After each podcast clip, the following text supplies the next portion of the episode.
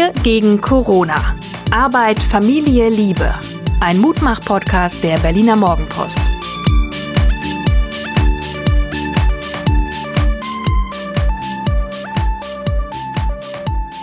Hallo und herzlich willkommen zum Mutmach-Podcast der Berliner Morgenpost. Mein Name ist Hajo Schumacher und ich weiß gar nicht, für wen ich sein soll. Ob für Union oder Preußen Münster oder Arminia Bielefeld. Liebe Frau, bist du auch so aufgeregt, weil die Bundesliga wieder angeht? Nein, hier ist Suse Schumacher, Psychologin, Nein? Coachin, Gefährtin, kein Fußballfan, leider. Leider. Und Mensch. Aber jetzt mal, jetzt mal ehrlich, es ist ja, es spaltet ja die Republik, ne? Dass diese hochbezahlten äh, Blitzbirnen in kurzen Hosen jetzt wieder über den Rasen rennen.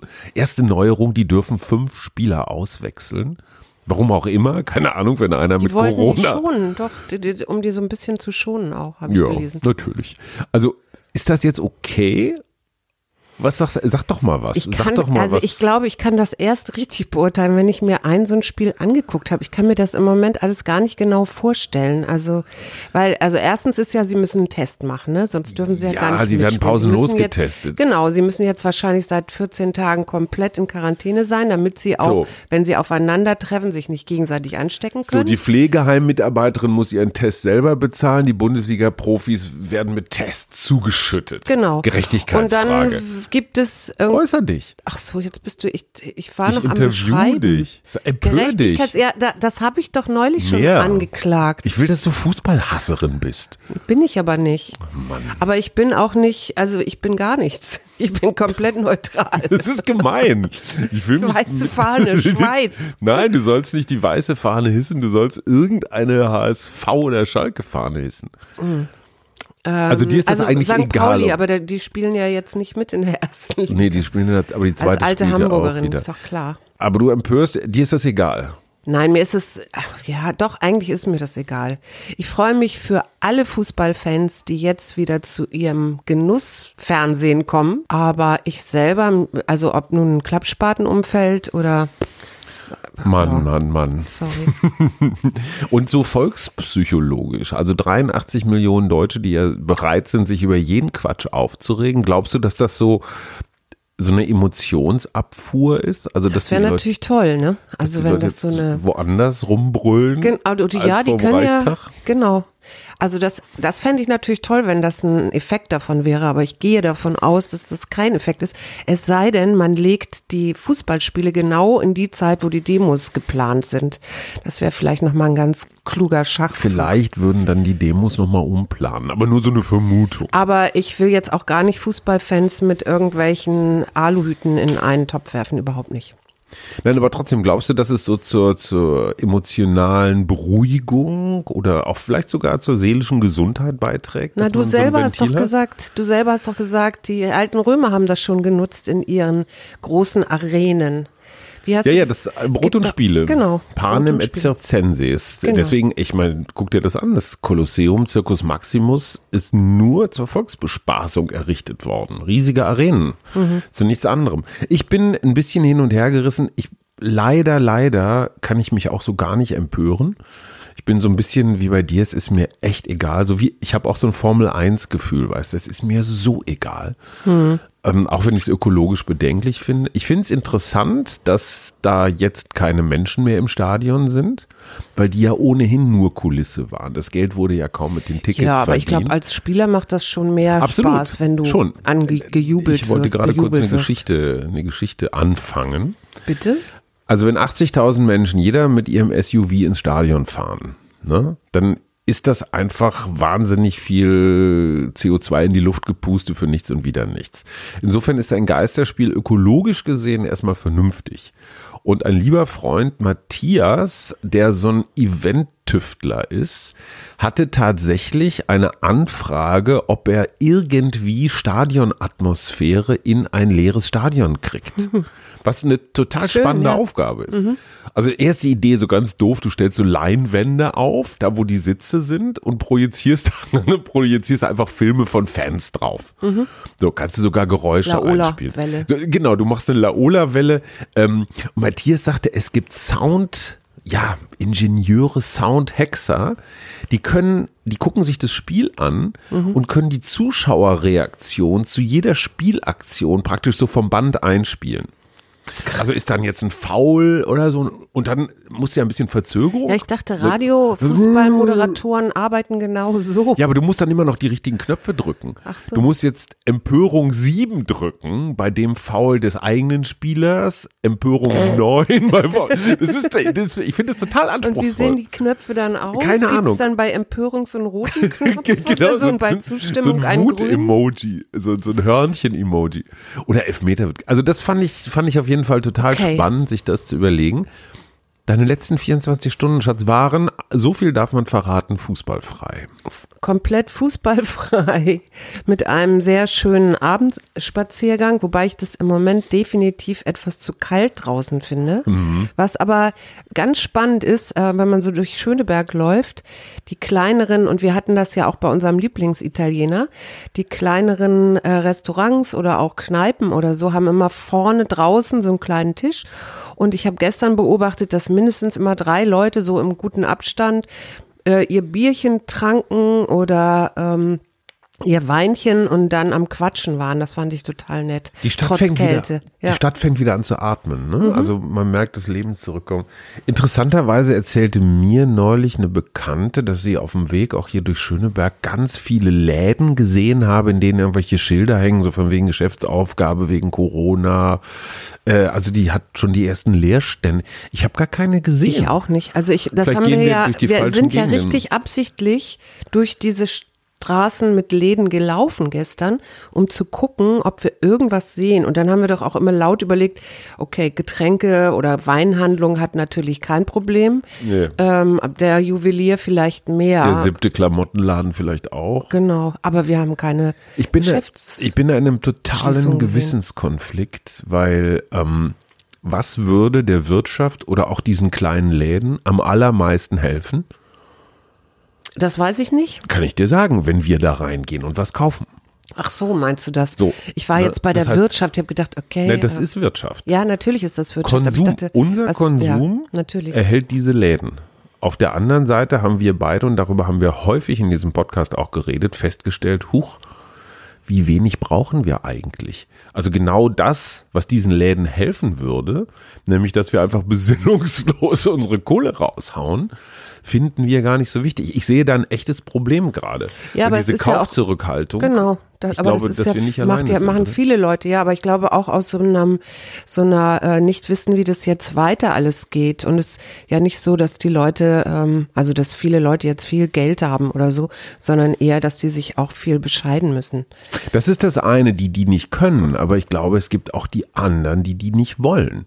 Und zwar nicht nur aus Sicherheitsgründen, so ich halte meine Kohle zusammen, sondern auch aus diesem Learning, hey, du, die letzten zwei Monate habe ich festgestellt, mein ganzer Kleiderschrank ist voll. Ich habe da mal durchgeguckt und da kann ich jetzt zwei Jahre von leben ohne so. Also da, und das ist für mich die wirklich spannende Frage und die hat mir noch keiner beantwortet. Was müssen wir, wir im Sinne von jeder von uns, jetzt eigentlich tun, damit der Laden wieder läuft? Idealerweise so läuft, dass er Greta-kompatibel ist. Also, dass wir nicht so viel Abgase CO2 produzieren, nicht so viel Unsinn machen. Ich habe da noch keine Antwort. Ich habe da echt noch keine Antwort. Nee, aber das könnten wir ja weiter immer so als offene Frage die nächsten Tage. Wir werden uns, das muss man vielleicht jetzt mal an dieser Stelle wirklich sagen, ab nächster Woche nicht mehr täglich senden. Ist das jetzt richtig? Haben wir das jetzt so abgemacht? Äh, Das ist der Stand heute. Freiheit bedeutet auch die Freiheit zu haben, seine Meinung minütlich zu ändern, wovon du ja oft und gern Gebrauch machst. Ach, und du nicht? Doch, ich auch. Vielleicht nicht ganz so häufig. Naja. Äh, Dreimal die Woche hatten wir uns überlegt, montags, mittwochs, freitags. Suse ist eher für Dienstags, Dienstags, Donnerstags, Donnerstags, Samstags Freitags. äh, oder so. Das probieren wir aus. Und da sind wir auch wirklich sehr gespannt und offen für eure Resonanzen. Wir haben nur festgestellt, die Wochenendfolgen sind gern genommen. Das heißt, vielleicht kann man auch so zu Freitag, zu Sonntag. Ich, wir, wir tasten uns daran. Mhm. Äh, ich hatte noch eine nette, oder wir hatten wir beide, ne, eine nette ähm, E-Mail, sehr, sehr lang aus den USA. Aus den USA, was für uns, was uns natürlich gefreut hat, aus Chicago oder aus einem Vorort von Chicago. Und was ich in dem Zusammenhang ganz interessant fand, war, dass Annette schrieb, dass das Freiheitskredo ja in Amerika ist, dass niemand äh, also erzählt mir hier, was zu tun ist. Ne? Also es gibt ja ein sehr großes Freiheitskredo in Amerika, das wissen mhm. wir ja auch alle. Und das hat mich wiederum dazu veranlasst, darüber nachzudenken. Es wird sicherlich inzwischen schon von Sozialpsychologen äh, oder Soziologen äh, untersucht, inwieweit die Werte eines Landes, also wir haben in unserem Land ja Sicherheit als einen Wert, sehr wichtigen Wert, inwieweit die Werte eines Landes auch darüber entscheiden, wie eine Regierung ähm, diese Pandemie bekämpft. Also in Amerika haben wir gerade sehr, sehr hohe Zahlen. Äh, wenn du dir jetzt Thailand, das hatten wir ja gestern im Podcast, anguckst, ist das eher niedrig. Bei uns ist das so ein ganz guter Mittelwert, würde ich sagen. Also das. Ähm Nur mal kurz zum besseren Verständnis, wenn eine Nation sich kontinuierlich aufrüstet, also bewaffnet, mhm. und jeder hat eine Knarre im Schrank. Stimmt mhm. natürlich nicht, aber das ist so, ne? Die, die, die NFA, die äh, nee, NRA, die National Rifle Association, also praktisch nicht der Fußgängerverband, sondern der Knarrenverband in den USA ist extrem mächtig. Mhm. Jeder hat einen Püster. Ist das nicht auch ein Zeichen für Sicherheitsbedürfnis? Das kann, das würde ich schon so sagen, aber ich glaube eher so ein, es könnte auch genauso gut sein, ein Bedürfnis, seine Freiheit zu verteidigen, oder? Mhm. Ja, aber, aber dieses Wechselspiel von Sicherheit und Freiheit ist ja letztendlich das Kernthema, um das sich immer alles dreht. In Politik, in Philosophie, das ist so, mhm. das sind die beiden Dinge, die interessanterweise ja ohne einander nicht zu haben sind. Ich, ich kann nicht frei sein, wenn ich keine Sicherheit habe. Mhm. Ähm, ich das wollte aber noch auf was anderes hinaus. Aber okay, aber das, gut, dann mach du erst. Ja, mich interessiert nämlich dann in diesem Zusammenhang, wir haben ja, wir wissen ja, dass in den USA es gerade sehr hohe Zahlen gibt, aber eben auch in Russland. Na, eigentlich hätte ich jetzt erwartet, dass der russische Präsident, Herr Putin, nun sehr massiv äh, reagiert auf Corona, aber das scheint ja nicht zu sein. Was meinst du mit massiv reagiert? Na, indem er sehr schnell Verordnungen erlässt, was man zu tun und zu was man zu lassen hat. Warum? Und das weil die Zahlen sich dann äh, nicht so erhöhen. Aber du gehst davon aus, dass es dem Präsidenten wichtig ist, ob er niedrige Zahlen hat oder nicht. Ja, ich bin eigentlich, denke ich, gehe ich mal davon aus, dass das Präsidenten vielleicht. Ähm Nö, ich glaube tatsächlich, dass es manchen Präsidenten scheißegal ist. Im mhm. Gegenteil, haben wir gestern interessanterweise mit unserem italienischen Lieblingsgastronomen drüber geredet, der sagt, hey, bei uns in Norditalien sind reihenweise ganze Altenheime einfach so ausgestorben. Hm. Und wenn ich jetzt Finanzminister oder Sozialminister wäre, dann wäre ich natürlich auch sehr betroffen. Aber hinten drin in meinem Kopf, wo die Rechenmaschine rattert, würde man sagen, ach ja, so ein paar 10.000 Rentner weniger, das ist ja auch richtig viel Geld. Hm. Das Brutale an Corona ist doch auch, dass Menschen sterben, die ich sag mal, in den Bilanzen nicht unbedingt auf der Einnahmenseite stehen, sondern ja. Menschen, die kosten. So, wer lebt eng aufeinander? Das sind Sozialschwache. Ja. Oder es sind Menschen, die in Schlachthöfen arbeiten zu nicht mal Mindestlohn. Das heißt, ein Trump sagt sich, ach ja, wenn das überwiegend Menschen, äh, Afro, genau, wenn das überwiegend äh, People of Color betrifft, wenn es überwiegend sozial Schwache betrifft, wenn es überwiegend Alte betrifft, Halleluja, mhm. haben wir weniger Sozialausgaben.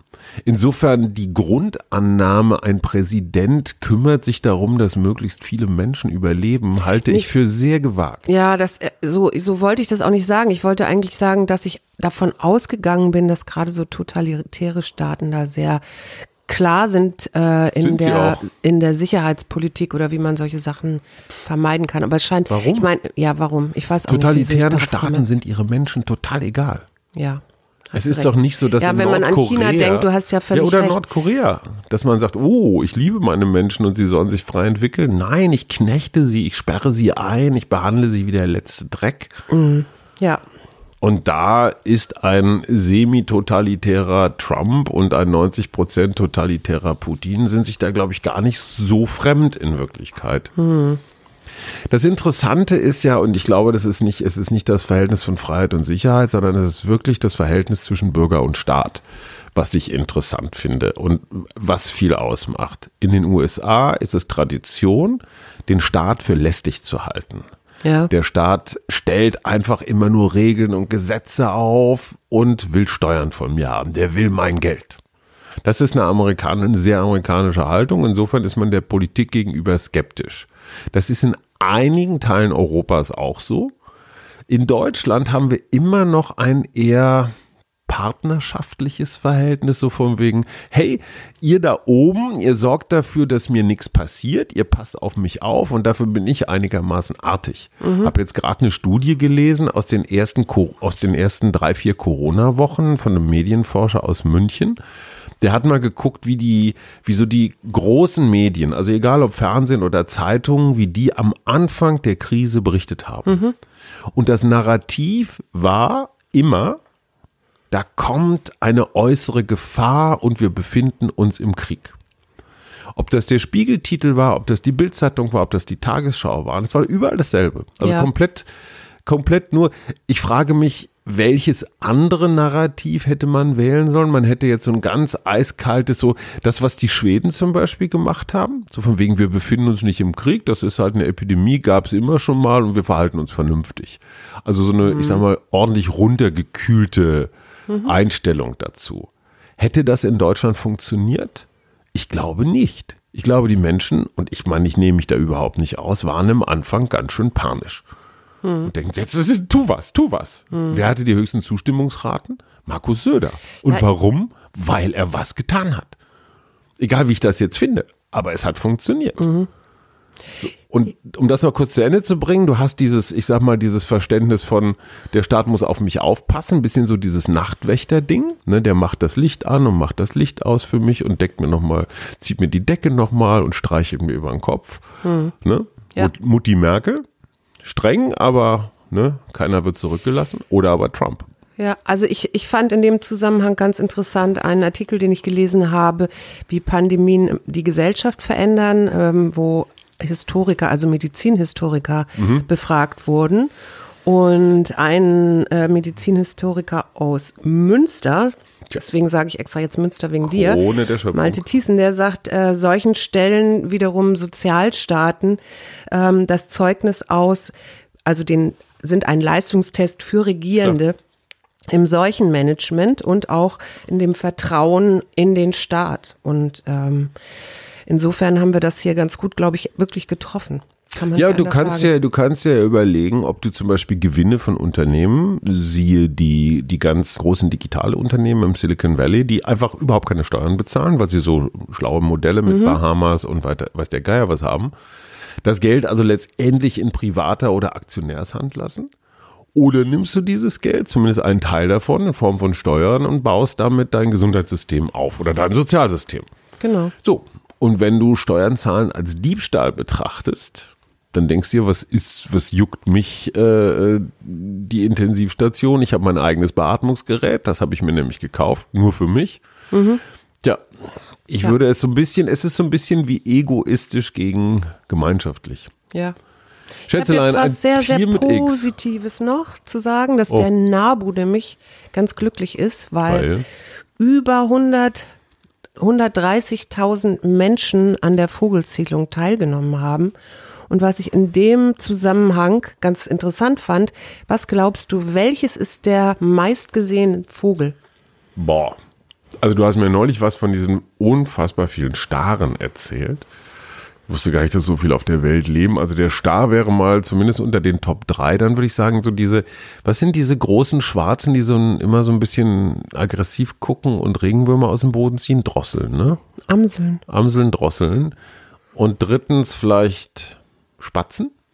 Ja, die Spatzen sind tatsächlich Nummer eins. Ah, siehst Die du? Punk. Die Punks. Die Punks. Und Nummer zwei? Der Vogel, die Ams, ich glaube, die tatsächlich auch die Amseln. Ähm, aber Gewinner auch auf dem, also steigend sind Ringel und Türkentauben. Hm.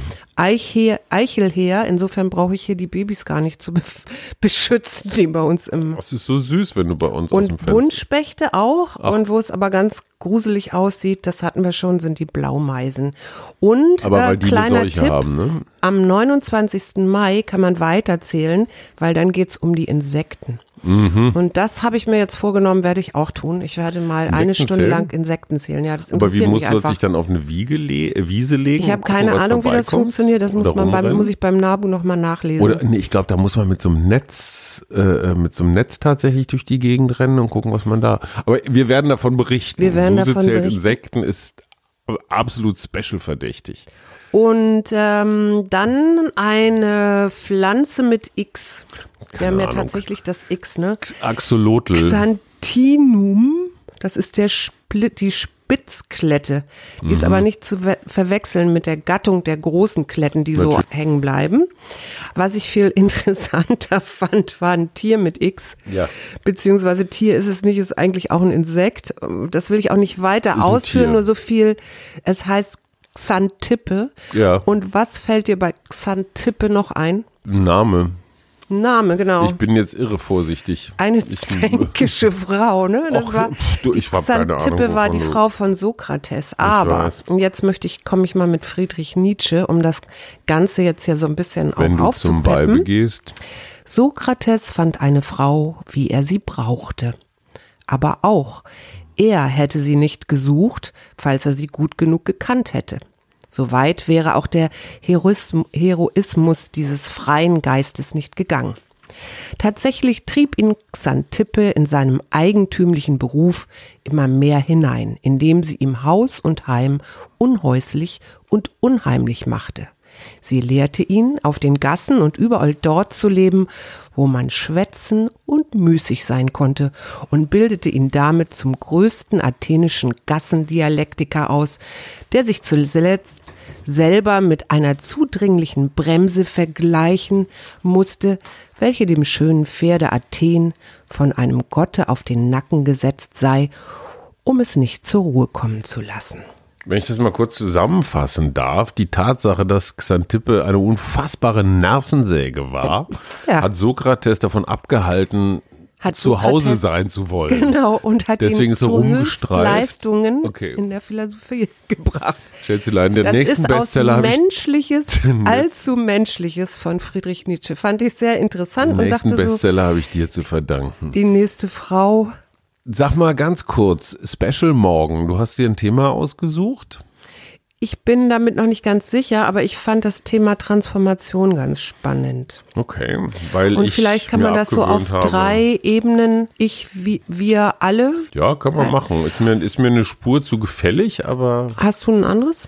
Ach, du, ich hatte meine ja schon. Ich, wir machen das, was du, Du, möchtest. wieso gar, du hast noch gar nichts Ich gesagt habe letztes. Mal gesagt, menschliche Nähe finde ich sehr spannend als Thema. Auch ich, wir alle, Mhm. weil ich mit einigen Leuten schon darüber gesprochen habe, was eigentlich dieses Social Distancing macht. Mhm. Manchmal ist es auch erleichternd. Bestimmte Menschen will man vielleicht gar nicht umarmen und kommt jetzt rum, drumherum. Man kann aber auch zum Beispiel über das Thema Zärtlichkeit in Zeiten von Corona reden. Manche Paare, also du hast erzählt, der Absatz von irgendwelchen Sexspielzeugen ist durch die Decke gegangen. Andere sagen, das permanente Aufeinanderhocken führt eher zu einer gewissen Abkühlung oder Distanzierung.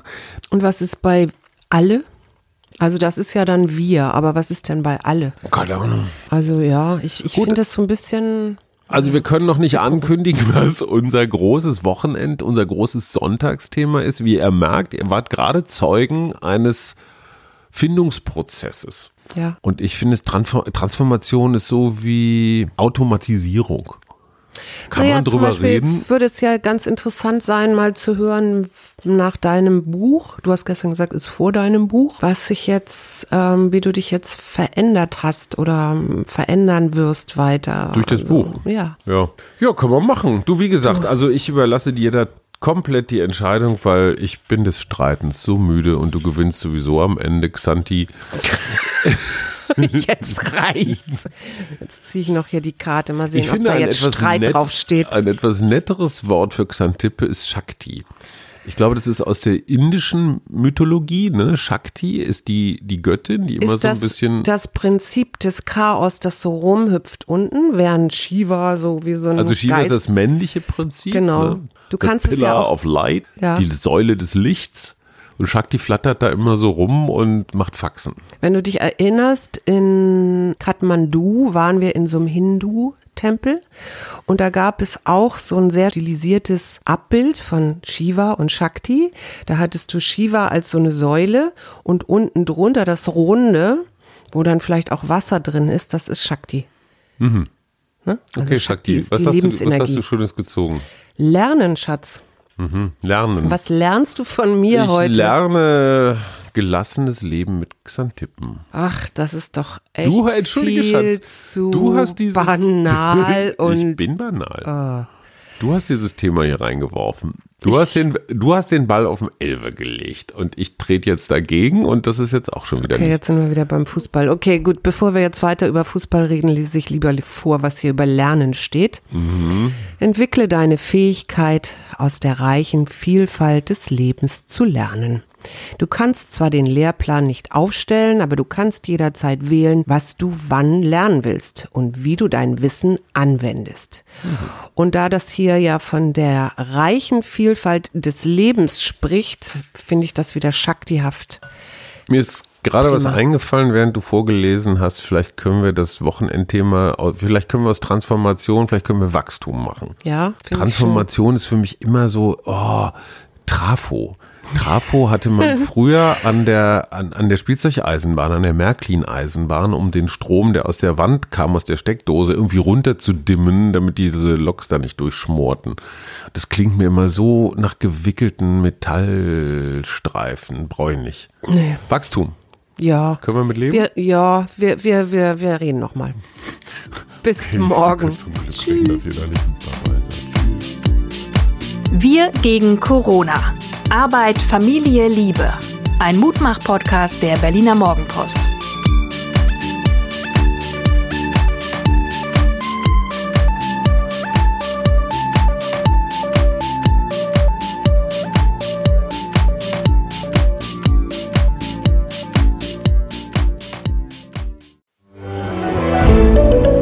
Ein Podcast von Funke.